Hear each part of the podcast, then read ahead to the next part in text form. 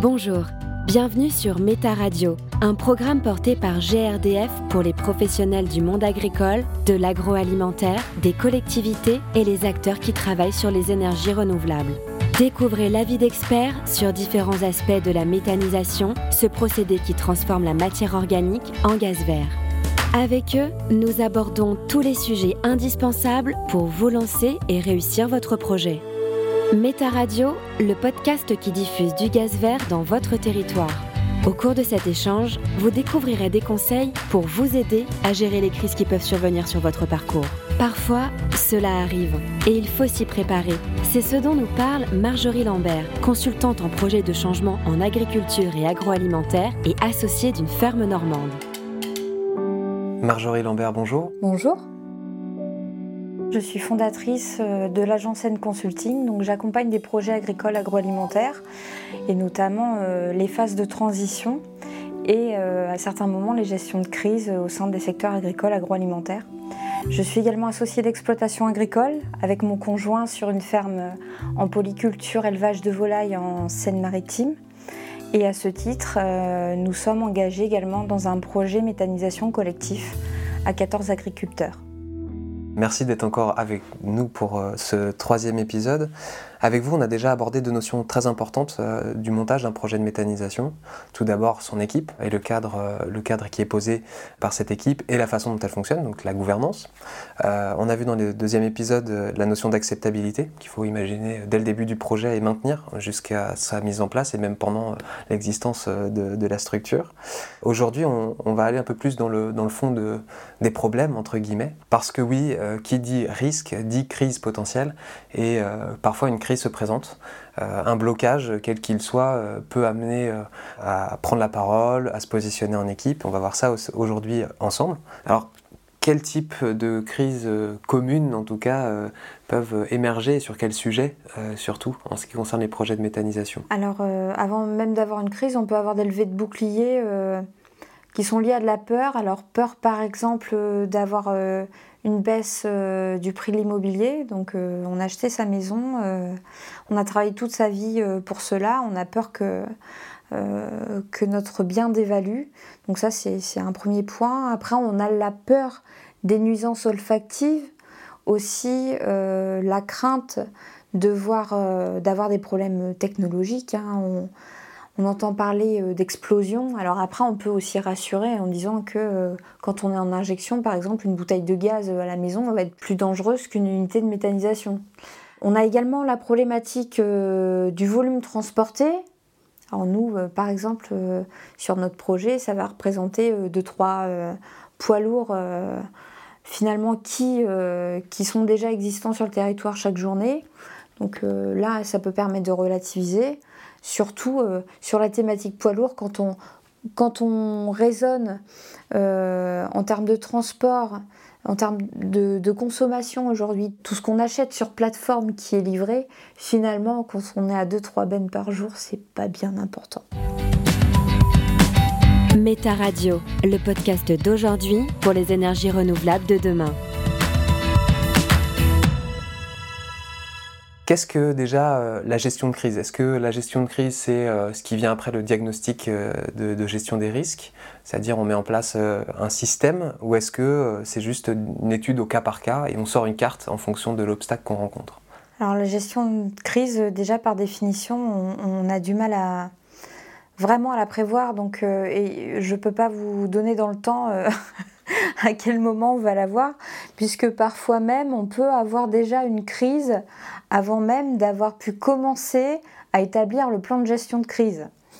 Donc, euh, voilà, par contre ce que je peux vous dire c'est qu'une crise c'est une situation qui va exiger une réaction euh, rapide, hein. on doit être proactif, ça doit être fait euh, d'une façon très rigoureuse, donc quand on peut, on travaille d'emblée justement un plan de crise potentiel. Est-ce que en préparation euh, de crise, euh, il faut aussi faire de la communication externe, c'est-à-dire commencer à parler de l'impact de l'installation euh, avec les riverains avant même qu'il y ait un lever de bouclier, par exemple? Alors plus on va donner d'éléments, d'indicateurs rassurants qui vont simplifier, mieux ce sera, bien évidemment. Hein. parce qu'on va parler souvent. Le, tort de l'agriculteur, ça va être de parler des éléments techniques qu'il a dans son dossier, dans le devis du constructeur, par exemple. Donc ça, clairement, il faut réussir à transposer ces indicateurs-là en quelque chose de palpable, quelque chose finalement qui, qui va sembler très simple aux yeux de tous. Quand une crise se présente, cela veut donc dire qu'il ne faut pas réagir du tac au tac, mais d'abord regarder de quelle crise il s'agit et voir si on y a déjà pensé, si on a eu la chance d'y avoir déjà pensé, quelle réponse on apporte?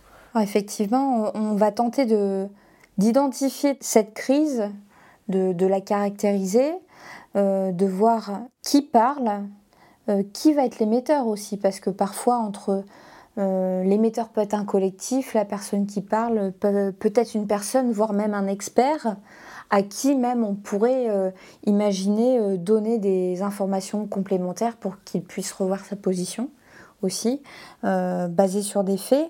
On va identifier donc si c'est une minorité ou pas, et puis aussi évaluer potentiellement la masse silencieuse qui ne parle pas. Ça va nous permettre aussi de, bah, d'évaluer cette crise. Hein et d'évaluer si c'est vraiment une crise finalement. Donc dans ce cas de figure-là, est-ce que ça veut dire qu'il faut aussi que euh, le collectif qui porte le projet, on va dire, tende le micro à la majorité silencieuse que vous avez évoquée? C'est pour ça que c'est important au démarrage d'aller sur le terrain, en fin de compte, pour aller sonder, euh, pour euh, justement avoir des leaders positifs, des personnes qui sont plutôt externes, qui vont pouvoir appuyer euh, on a notamment nos élus, les collectivités, euh, des voisins. Hein. Des fois, la personne la plus proche du projet n'est pas forcément la personne qui va être contre. On peut aller chercher euh, aussi bien des, riverains d'une autre exploitation de méthanisation avec qui ça se passe bien aussi pour pouvoir témoigner.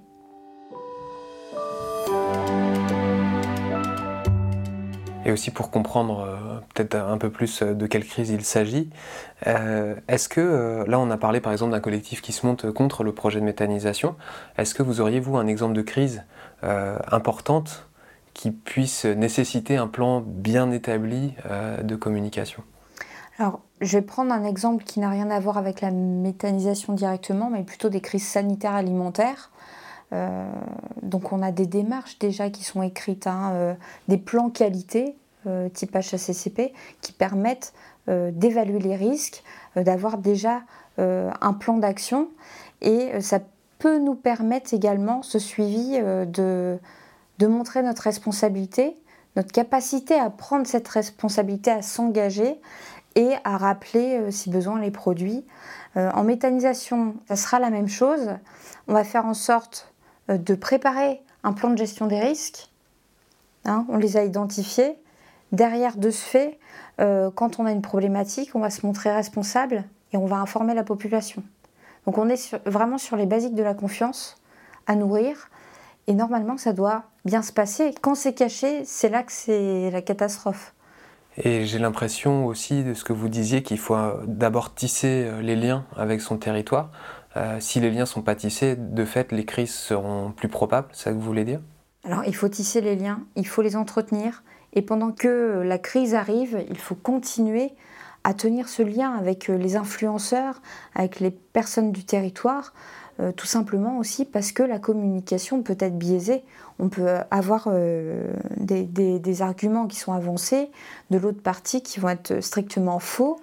Donc on a besoin de savoir qui parle, Qu'est-ce qu'on dit de nous exactement pour pouvoir bien se positionner, de bien appréhender le contexte général? On peut avoir un contexte aussi politique, hein, euh, avec des élections ou autres qui peuvent rentrer en ligne de compte.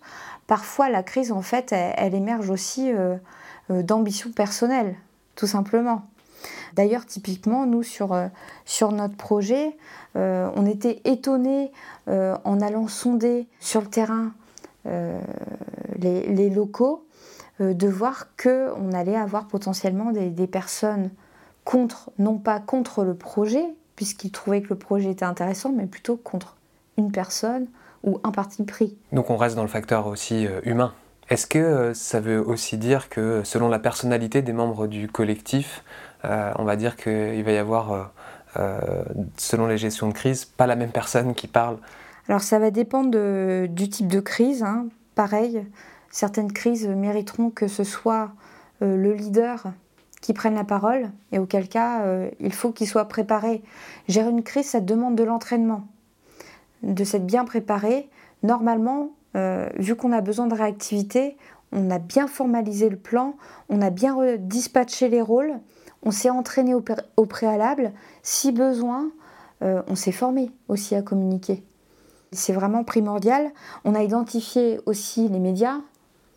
On a monitoré le, projet, on va dire, euh, d'un point de vue euh, communication. Donc monitorer le projet, c'est quoi? Ça va être suivre la presse, réaliser la veille des réseaux sociaux et réaliser cette veille terrain qui va être faite en priorité par euh, les associés du projet, mais aussi par les élus et euh, au travers, euh, par exemple, d'échanges avec la population lors d'événements type Festival du développement durable. Méta Radio, le podcast qui vous aide à vous lancer dans la méthanisation. Là, ce qui est aussi intéressant, c'est que vous n'êtes pas des investisseurs sur un terrain loin de chez vous, vous êtes sur place, entre guillemets, toujours accessible. Est-ce que ça, c'est un avantage? Alors beaucoup, pour certains, ça peut être un inconvénient. Euh, clairement, euh, pour nous, ça représente un avantage puisque théoriquement, quelqu'un qui a une problématique peut venir taper à notre porte pour euh, nous la communiquer. On est toujours dans la notion de, lien. Alors après, vous l'avez mentionné hein, en parlant d'acceptabilité, il y a cette notion de l'émotion. On revient à nouveau sur le facteur humain comment, lorsque l'on porte un projet qui est complexe, qui est long dans la durée, qui nécessite des investissements, euh, comment est-ce qu'on fait euh, en tant qu'entrepreneur sur un projet de méthanisation pour ne pas non plus rentrer dans l'émotion quand une crise émerge, par exemple, euh, si l'émotion en face dominante est la colère ou la peur, comment ne pas, comment couper, on va dire, un cercle vicieux qui pourrait se mettre en route?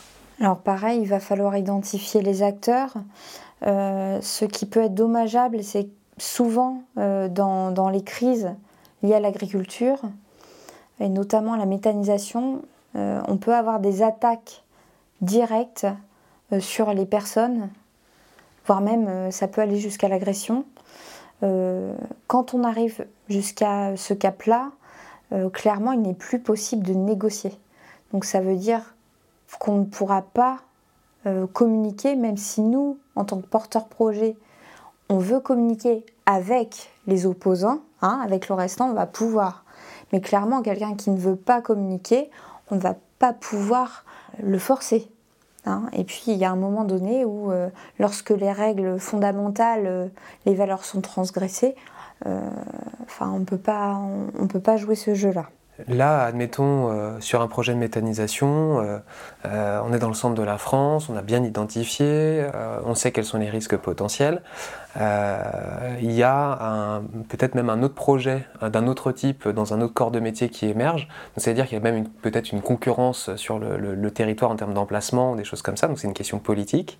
Comment est-ce que ça va se passer? C'est-à-dire, est-ce qu'on monte une cellule de crise? Est-ce qu'on a voilà, plusieurs réunions préparatoires avant de faire une confrontation par exemple, entre deux parties prenantes économiques d'un territoire ou avec du politique? Euh, quelles sont les étapes clés, en fait, de, cette gestion de crise? Alors, comme tout projet, euh, l'étape clé, finalement, ça va être déjà de bien environner euh, qui, sont, qui sont les parties prenantes, qui sont les acteurs, qu'est-ce qu'on a à gagner, qu'est-ce qu'on a à perdre. Et inversement. Et, voir où est-ce qu'on peut trouver aussi des passerelles pour négocier. Donc il faut d'abord des indicateurs il faut trouver les indicateurs. Alors, des indicateurs qu'on peut euh, trouver une fois de plus euh, sur les réseaux sociaux ou au travers euh, des élus, des acteurs du territoire. Après, ça va être plus ou moins, plus ou moins factuel. Là, on est sur, sur quelque chose où on peut faire appel à des indicateurs un peu plus subjectifs, qualitatifs. Et est-ce qu'on peut aussi s'entourer? C'est-à-dire, euh, voilà, il y a des gens qui sont spécialisés en, gestion de crise. Si la crise est importante, est-ce qu'il faut, pas, est-ce qu'il faut s'autoriser à, faire venir quelqu'un de l'extérieur euh, pour nous aider? Alors là, il va falloir l'évaluer. Euh, cette nécessité, des fois, ça sera trop tard aussi. Faut être dans le juste tempo. Hein. À certains moments, en fait, ça allait tellement loin que ça ne sert plus à rien d'avoir, on va dire, quelqu'un pour faire une conciliation, hein, finalement. Euh, mais par contre, oui, on peut faire venir euh, quelqu'un pour animer les débats, Par contre, il faut bien poser le cadre, une fois de plus, donner les règles du jeu. Si les personnes, comme ça peut arriver dans certaines réunions publiques, transgressent les règles, euh, on va pas pouvoir euh, mener ça dans de bonnes conditions et on risque bah, d'aboutir au contraire de ce qu'on voulait faire. Et sur cette notion aussi, euh, on va dire, d'émotion impossible à, cantonner, qu'est-ce qu'il vaut mieux faire? Est-ce qu'il faut continuer à maintenir un pilier de, de front ou est-ce qu'on on se met en retrait en attendant que l'orage passe? Alors, si, si on revient du management pur et dur et, des notions de relations sociales, euh, il y a un outil qui s'appelle le, triangle de Karpman où, on parle des, relations euh, du triangle dramatique euh, où on prend la posture de façon successive dans un discours entre sauveur, victime, persécuteur. L'idée, quand on est agriculteur et qu'on se fait attaquer soi-même euh, c'est surtout de ne pas se victimiser. C'est vrai que souvent on a, on a cette tendance-là dans les discours agricoles à avoir euh, un discours victimisant. Euh, l'idée c'est de réussir à tenir une posture adulte et en dehors de cela, ce qui peut permettre justement déjà de ne pas alimenter la spirale et ensuite de, j'ai envie de dire, d'arrêter, enfin en espérant pouvoir réussir à arrêter finalement ce cercle, ce cercle vicieux. À votre avis, si la gestion de crise est bien anticipée ou en tout cas bien gérée en cas de, en cas de crise, est-ce que tout est surmontable? J'ai envie de dire que c'est surmontable à partir du moment où on est intègre envers soi-même, qu'on est aligné avec ses valeurs et quand on est en collectif, qu'on est, qu'on, est aligné ensemble. Et que euh, la, communication euh, a permis justement de montrer ses valeurs peut-être aussi. Exactement. Et qu'on est capable aussi de dire, des fois je me suis trompée, de reconnaître ses erreurs. Voilà, ça peut arriver, nous sommes humains, il faut le rappeler ça aussi hein, euh, à l'entourage, euh, aux associés et également euh, bah, aux riverains, hein, tout simplement. On n'est pas face, alors oui, c'est un projet de méthanisation, mais on est face avant tout à des personnes du territoire qui sont là depuis toujours en général et qui vont transmettre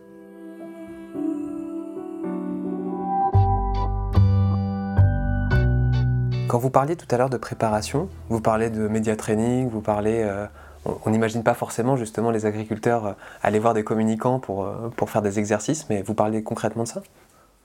Tout à fait. Les, agriculteurs de plus en plus se rendent compte qu'ils ne peuvent pas cumuler tous les métiers. Pourtant, on voit aujourd'hui, ils peuvent être éleveurs, cultivateurs, transformateurs, énergiculteurs, euh, faire la prestation, etc. Mais a un moment donné, on ne peut pas non plus cumuler toute la palette tout seul sur nos exploitations. On a besoin de s'entraîner, de se faire former. Euh, par des personnes expérimentées. Donc bien sûr, le media training, ça peut être une très bonne solution si c'est un des leviers qui est identifié dans le projet. Et euh, autre cas de figure qui peut se passer, euh, est-ce que le collectif peut être suffisamment touché pour se scinder? Et comment faire pour éviter aussi ça, puisqu'on parle de personnalité. Alors typiquement, le, collectif, il peut être scindé aussi quand la vision, les objectifs n'ont pas été bien définis, bien clairs. Euh, quand les, processus de mise en œuvre, les processus opérationnels, que ce soit dans la communication, la gestion du site ou autres euh, n'ont pas été euh, bien définis, voire même respectés aussi, parce que des fois on a des personnes qui ne respectent pas les règles collectives, bien que le cadre était bien défini. Donc auquel cas, bah, comme dans toute équipe, il faut avoir du courage managérial et puis envisager potentiellement de se séparer de la personne qui peut remettre en question tout projet, tout le collectif, donc il faut éviter en tout cas que ça prenne euh, une ampleur euh, trop importante. Tout à fait. Donc on est une fois de plus sur de la réactivité. La gestion de crise, c'est de la réactivité, une capacité justement à anticiper les risques. Tout à l'heure, vous parliez euh, des médias, des collectivités territoriales, des riverains.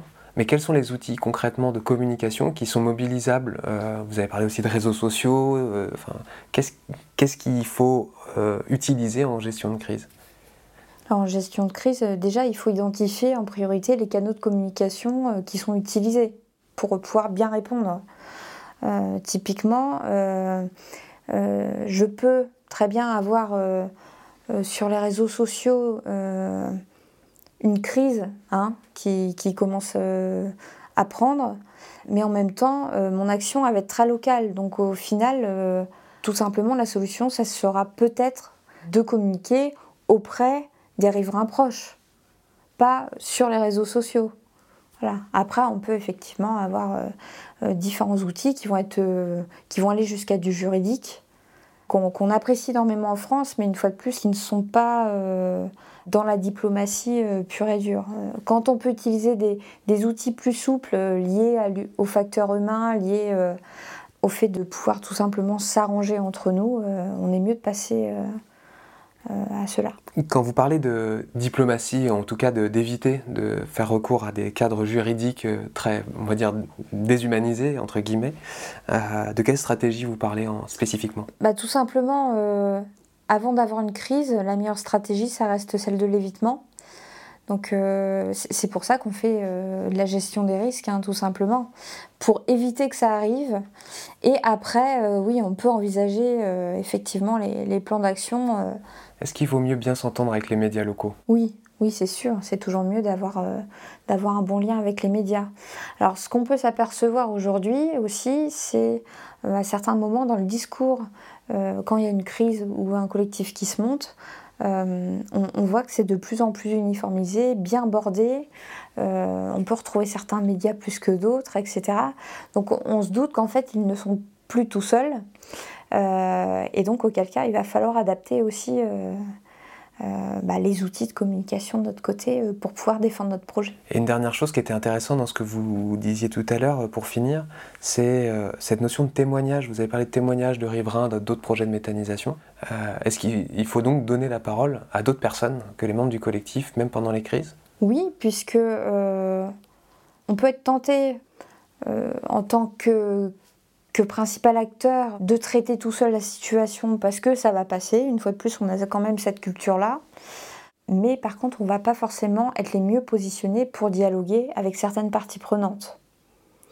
Euh, tout simplement parce qu'on aura un intérêt personnel trop important euh, et donc euh, nous ne serons pas pris en compte. Donc là, on va pouvoir faire appel, pourquoi pas, à quelqu'un qui vit la même chose parce qu'il s'agit une fois de plus euh, de rassurer, euh, de recréer du dialogue, euh, de montrer qu'il existe un but commun, mais avant tout, il faut désamorcer l'aspect émotionnel et réussir à recréer une passerelle pour pouvoir communiquer. Merci beaucoup. Merci à vous. Vous écoutiez Méta Radio, le podcast qui diffuse du gaz vert sur votre territoire. Retrouvez toutes les autres thématiques pour en savoir plus sur les projets de méthanisation sur le site projet-méthanisation.grdf.fr. Merci de votre écoute.